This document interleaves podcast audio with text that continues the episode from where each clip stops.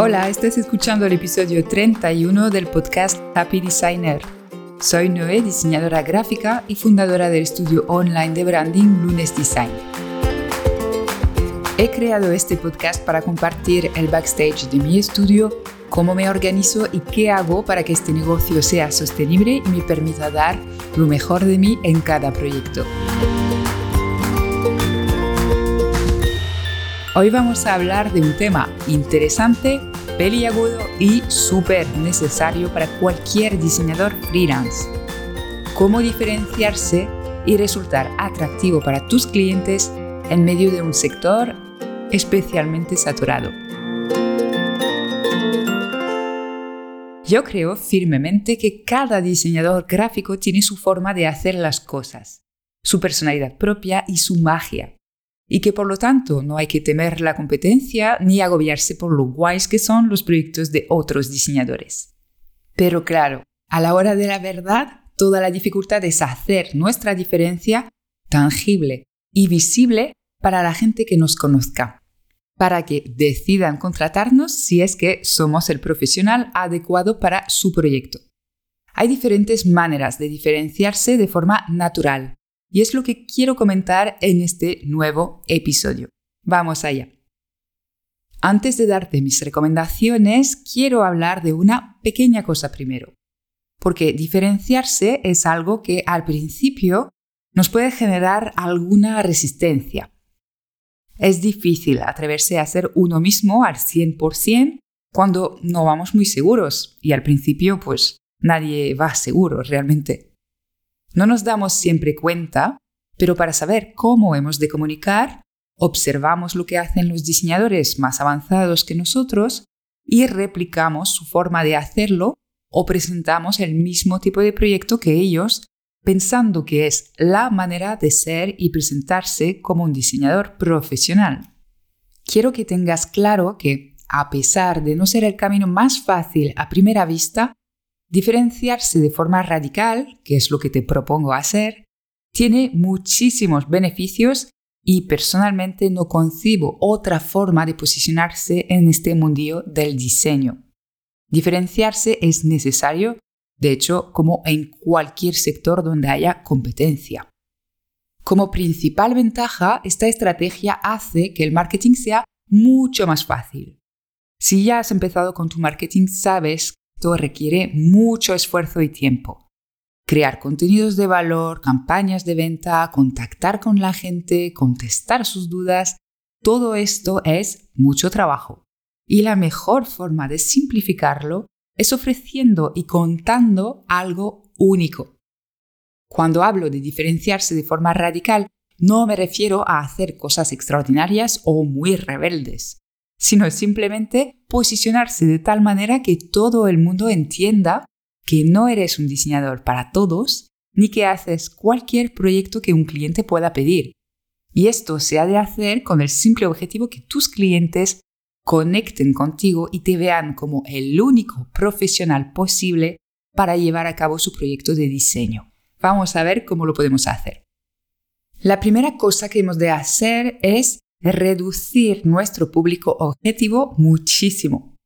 Es decir, que en lugar de ser, como decía, un diseñador gráfico para todo tipo de trabajo, estilos y personas, seas un diseñador gráfico especializado. Seguro que has escuchado esto ya mil veces, pero lo que quizás no sepas es que hay diferentes maneras de hacerlo. La primera es enfocándose a un solo sector, un nicho de mercado. Este es el consejo más habitual cuando hablamos de especialización, ¿vale? Por ejemplo, puedes ser diseñador para marcas de cosmética, para interioristas, para restaurantes. Cuanto más reducido es el público objetivo, mejor, se convierte en un nicho y es mucho más fácil de esta manera. La gran ventaja de esta forma de especializarse es que justamente quedas como un súper especialista, un experto en las necesidades de estos clientes. Y es más, haciendo solo proyectos para un sector específico te vas a convertir realmente en un experto y vas a poder diseñar servicios 100% adaptados a su necesidad. Si decides hacerlo, intenta que no sea algo artificial y que sea respaldado por una auténtica pasión por el sector. Esto se notará desde fuera y hará que conectar con estas personas y negocios sea algo muy natural. Ahora bien, la desventaja que puede asustarte un poco de este método es que sea monotonio o repetitivo trabajar siempre para el mismo tipo de cliente. Es legítimo que lo pienses, pero bueno, personalmente y desde mi experiencia creo que cada negocio es tan diferente que realmente no tiene por qué ser aburrido aunque sea el mismo sector. Además, estamos hablando de una especialización para ayudarte a comunicar de cara al mundo. Esto significa, y esto queda entre nosotros, que seguramente te seguirán saliendo algunos proyectos de diseño para otros sectores y los podrás hacer perfectamente si te apetece. Lo único es que los mantendrás escondidos para que tu portfolio y tu comunicación estén pues coherentes y enfocados a un solo sector y finalmente resulte más fácil destacar entre los demás diseñadores. Otra forma de especializarte es ofreciendo solo un tipo de servicio o producto. Puedes especializarte en branding, en web, en packaging, en diseño de infoproductos. Y puedes combinar esto con una fórmula, es decir, teniendo un plazo definido para entregar tu servicio, una modalidad de entrega o ofrecer alguna garantía específica. Un ejemplo que siempre he encontrado muy bien construido es la empresa de una diseñadora americana que se llama Go Live. Si lo quieres ver, la web es golivehq.co. Y bueno, se dedican a ofrecer plantillas para montar webs en Squarespace, en un plazo súper reducido. Ahora es algo bastante extendido, pero ella ha sido una de las primeras en ofrecer esto y lo ha petado porque queda muy clara su área de expertise, el beneficio de lo que vende, pues está en el nombre y ha podido desarrollar un producto excelente. Porque es esto, cuando hacemos solo una cosa en lugar de miles, progresamos mucho más rápido profesionalmente y eso nos hace más competitivo de forma más rápida. Yo lo he notado mucho en el momento que decidí desde Lunes Design especializarme en branding. He podido mejorar mis procesos y mi criterio con cada proyecto. Y esto tiene mucho valor para mis clientes hoy en día. Esa es la principal ventaja de especializarse de esta manera. La parte negativa, pues es que es cierto que el cliente que necesite más cosas o un servicio más global posiblemente te descarte. ¿Vale? Aunque realmente nada te impide colaborar con otros profesionales para poder ayudarle mejor a este cliente. En todo caso, te recuerdo que justamente se trata de que las personas te asocien con un área de expertise y que seas el profesional que venga a la mente enseguida cuando se habla de ello.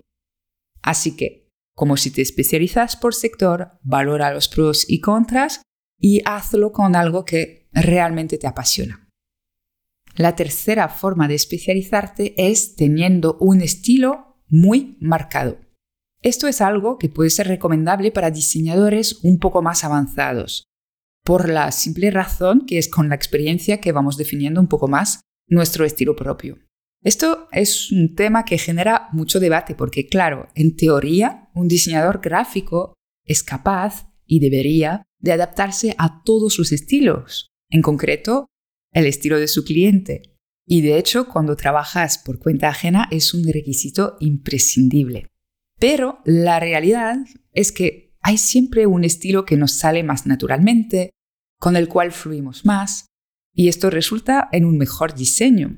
Entonces, ya que trabajamos por cuenta propia y justamente necesitamos diferenciarnos, ¿por qué no sacarle partido si realmente tenemos un estilo propio? Intenta averiguar si puedes poner una etiqueta a tu estilo con dos o tres palabras claves y si te apetece potenciarlo y destacar por ello. Hay diseñadores minimalistas, otros que siempre aportan un toque de ilustración, texturas a su marca, están los que se inspiran de la naturaleza, etcétera, etcétera. Evidentemente este estilo puede evolucionar y este es un poco el peligro de especializarse de esta manera porque te van a asociar mucho con este estilo y no con otro. Por otro lado, si realmente desarrollas un estilo muy distintivo, te puedes convertir en una superestrella del diseño y eso, bueno, así se convierte en otro tipo de negocio, pero puede ser algo muy interesante. Y bueno, esas son las tres maneras de especializarse. Y claro, puedes combinar varias de estas formas y así resultar aún más llamativo. Soy consciente que especializarse así da la sensación de que nos estamos cerrando puertas, pero de verdad, te garantizo que es mucho más fácil conseguir clientes de esta manera entre un público objetivo más reducido que intentar conquistar al mundo entero. Ahora que tienes una especialización definida, te voy a ayudar a aportarle un toque más para que seas realmente inimitable. Mi propuesta es que busques ese ingrediente secreto que hace que seas único y lo inyectes en tu comunicación para completar tu especialización. Te doy pistas. Tu ingrediente secreto, por ejemplo, podría ser el origen de tu pasión por el diseño gráfico o alguna creencia ligada con tu negocio. En este caso, te recomiendo construir tu marca en base a ello, crear un eslogan que refleje esta creencia, un manifiesto de marca, etc. Es un poco lo que he hecho con Lunes Design, utilizando el concepto del lunes como mejor día de la semana para un emprendedor apasionado, que es el por qué he creado mi negocio y el punto de, de conexión ¿no? con mi cliente objetivo. El ingrediente secreto también puede ser alguna faceta de tu experiencia profesional que hace que puedas servir mejor a tu cliente. Por ejemplo, si antes te has dedicado al marketing, puedes aportar esta perspectiva a tu trabajo como diseñador. También podría ser una habilidad, un hobby, un talento especial relacionado o no con tu área de expertise, que también te puede ayudar a servir mejor a tus clientes, como por ejemplo, podemos imaginar que te apasiona la meditación y que incluyes una pequeña sesión al principio de tu proceso de branding para ayudar a tus clientes a entender mejor sus objetivos y su propia marca. ¿Vale? Es una idea, pero esto podría dar un toque absolutamente único a tu negocio. También podría ser finalmente un rasgo de tu personalidad muy característico de ti o algo llamativo de tu historia personal. En este caso, la recomendación sería crear una marca personal para poder reforzar la conexión entre tu identidad propia y tu trabajo.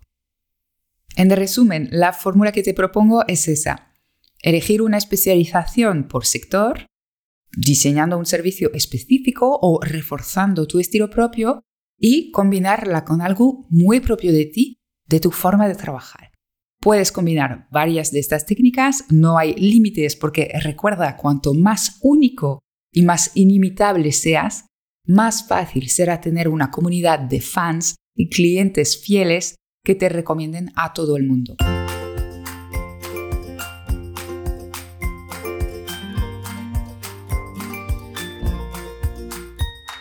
Espero que este episodio te haya inspirado y que te animes a apostar por una comunicación realmente única.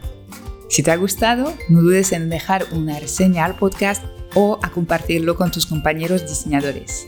Gracias por escucharme y hasta pronto para un nuevo episodio de Happy Designer.